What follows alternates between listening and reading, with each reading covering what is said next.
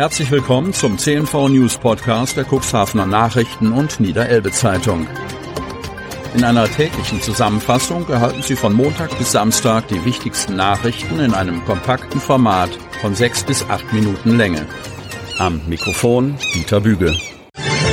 Donnerstag, 24. August 2023. Bewährungsstrafen nach Messerattacke vor Lüdingworter Disco. Stade. Ein großes Aufatmen war im Schwurgerichtssaal des Landgerichts Stade zu spüren, als die dritte große Strafkammer das Urteil sprach. Zwei Jahre auf Bewährung für den einen, ein Jahr und neun Monate auf Bewährung für den anderen Angeklagten. Bei ihnen, ihren insgesamt fünf Verteidigern sowie Freunden und Familienangehörigen auf den Zuschauerplätzen, war die Erleichterung ins Gesicht geschrieben. Denn eigentlich hätten auf die beiden Bremerhavener Brüder auch eine Gefängnisstrafe warten können. Schließlich mussten sie sich seit April wegen versuchten Totschlags verantworten.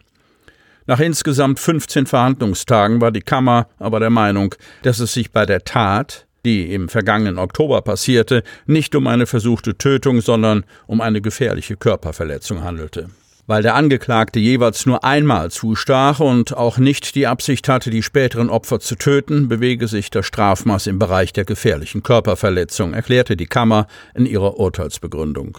Es sei eine Art Racheaktion gewesen, resultierend aus der vorangegangenen Auseinandersetzung und gefördert durch die Alkoholisierung, die enthemmt hatte. Die beiden Brüder hatten bis zu dieser Tat zudem keine Vorstrafen und befanden sich in guten Lebensverhältnissen. Auch das vollumfängliche Geständnis, ein bereits angezahlter finanzieller Täter-Opfer-Ausgleich und die offensichtliche Reue des Bruders, der zugestochen hatte, hätten das Ausmaß für das Strafmaß von zwei Jahren auf Bewährung gegeben. All das mildert die Strafe, so der Vorsitzende Richter Marc Sebastian Haase. Ein ähnliches Verhalten wie von einem älteren Bruder hätte sich die Kammer auch von dem jüngeren Bruder gewünscht. Der habe zwar bei der Tat weniger heftig gehandelt, machte vor Gericht aber nicht deutlich, dass es ihm leid tue, was die Kammer zu dem Strafmaß von einem Jahr und neun Monaten auf Bewährung veranlasst hatte. Da sieht man mal, wie eine dumme Entscheidung in kürzester Zeit für so viel Ärger und Leid sorgen kann. Ich möchte Ihnen mitgeben, erst nachzudenken, bevor Sie handeln. Nutzen Sie die Chance, die wir Ihnen geben, so der Richter zu den beiden Brüdern. Sexueller Missbrauch und Drogen in einer Jugendwohneinrichtung in Geversdorf. Stade. 2019 soll ein Betreuer in einer Jugendwohneinrichtung in Geversdorf zwei minderjährige Mädchen sexuell missbraucht, Jugendlichen Drogen verkauft, selbst gekifft und Kinder- und Jugendpornografisches Material besessen haben. Vor dem Landgericht Stade muss er sich nun verantworten. Zum Prozessauftakt gab es eine Überraschung. Er wirkt wie ein netter Kumpel. Dunkle, kurze Haare, Vollbart, weiße Hemdjacke, Jeans und weiße Turnschuhe. Seine Stimme leise. Die Mimik zurückhaltend. Ein Tattoo auf dem linken Unterarm ist wohl die rebellischste Note an ihm. Pünktlich kurz nach neun betritt er mit Notizbuch und Stift in der Hand den Sitzungssaal neun, wo die dritte Strafkammer des Landgerichts unter dem Vorsitzenden Richter Marc Sebastian Hase über einen mutmaßlichen Sexualstraftäter, Drogendealer und Konsumenten von Kinderpornografie zu urteilen hat. All das wird dem 31-jährigen Cuxhavener in mehreren Anklageschriften der Staatsanwaltschaften Hannover und Cuxhaven vorgeworfen.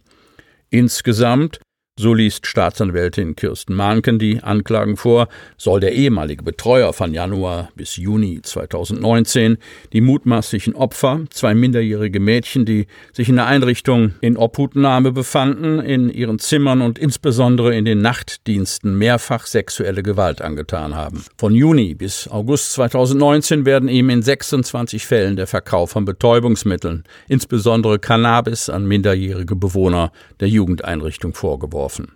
In einem Fall soll er 10 Euro Taschengeld des minderjährigen Zeugen einbehalten und ihm dafür Rauschmittel gegeben haben. Aus seinem Handy und Laptop haben die Ermittlungsbehörden zudem 46 Kinder- und 18 jugendpornografische Dateien gefunden. Dieses Register an Straftaten führt zu einem voraussichtlichen Strafmaß, das über die Zuständigkeit eines Amtsgerichtes hinausgeht. Daher wurden die Anklagen zusammengefasst nun am Landgericht verhandelt. Diese große Zeitdifferenz war auch der Grund für eine Wende im Verfahren. Während der Verhandlung unterbreitete das Gericht den Parteien einen Verständigungsvorschlag. Falls der Angeklagte die Verstöße gegen das Betäubungsmittelgesetz und den Besitz von kinderpornografischem Material gesteht, würde die Anklage wegen sexuellen Missbrauchs eingestellt werden. Einerseits, so Richter Hase, habe ein Gutachten Zweifel an der Glaubhaftigkeit der Aussagen der vermeintlichen Opfer aufgeworfen. Mit dem Einstellen des Verfahrens würde es sich erübrigen, die Opfer vor Gericht nochmals zu vernehmen. Somit würde eine erneute Belastung für sie vermieden werden. Andererseits würde der Angeklagte durch das Geständnis ein klares Signal setzen, dass er sich seiner Verantwortung bewusst und bereit ist, die Konsequenzen zu tragen. Seit Aufdeckung der Taten sei der Angeklagte nicht straffällig geworden. Sollte der Verständigungsvorschlag angenommen werden, müsste der Angeklagte mit einer Haftstrafe von einem Jahr und neun Monaten rechnen, die jedoch auf drei Jahre Bewährung ausgesetzt würde. Außerdem würde er eine Geldstrafe von 3000 Euro an den Kinderschutzbund zahlen müssen. Das Verfahren wird am 22. September fortgesetzt.